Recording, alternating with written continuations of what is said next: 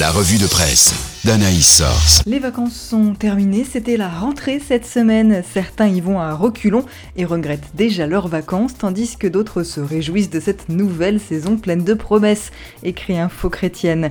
Les profs, eux, manquent à l'appel, remplacés à la hâte par des contractuels avec plus ou moins de bonheur, note la vie, qui précise que dans son rapport de mars 2018, la Cour des comptes évaluait ce recours à 35 000 agents en 2016-2017 pour remplacer des enseignants du second degré. Il atteindrait aujourd'hui 7,6% de l'ensemble du corps enseignant. Dans la Croix, le secrétaire général de l'enseignement catholique plaide pour une réforme des obligations de service et une annualisation du temps de travail. Lui n'a pas choisi ce métier par vocation et pourtant, depuis 4 ans, ses classes obtiennent 100% de réussite au bac. Le pèlerin a rencontré Jérémy Fontagneux qui prône la coopération entre les enseignants et les parents et le culte de l'effort.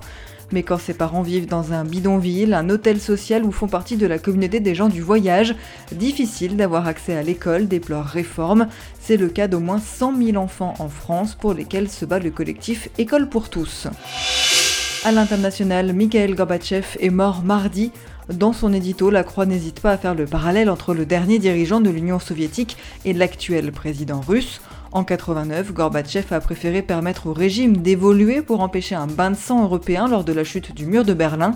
Vladimir Poutine, lui, n'hésite pas au contraire à mener une guerre atroce au cœur de cette même Europe au nom d'une certaine conception de la Russie.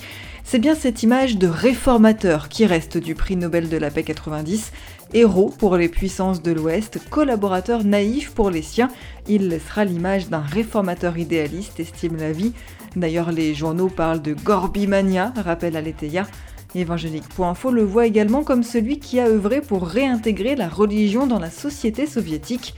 Enfin, Réforme revient sur les mots qui ont marqué l'ère Gorbatchev, comme la perestroïka, qui signifie la restructuration, la glasnost, littéralement transparence, ou encore la sobriété, visant à réduire l'alcoolisme pour renforcer la productivité et relancer l'économie soviétique. Enfin pour clore cette première revue de presse de la saison, place à l'écologie.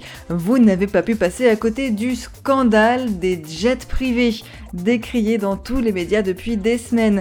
Mais pourquoi crier au scandale à chaque fois qu'une personnalité utilise un jet privé interroge Info Chrétienne. Si ces tensions sociales révèlent une demande d'équité dans l'effort à fournir pour accélérer la transition écologique pour la Croix, au-delà des golfs et des jets privés, comment répartir les efforts? Car il y a urgence, l'Indonésie appelle les pays du G20 à l'action, titre réforme, qui rappelle les inondations exceptionnelles au Pakistan imputées au réchauffement climatique avec plus d'un millier de victimes, et la vague de chaleur en Chine qui a provoqué une sécheresse dévastatrice.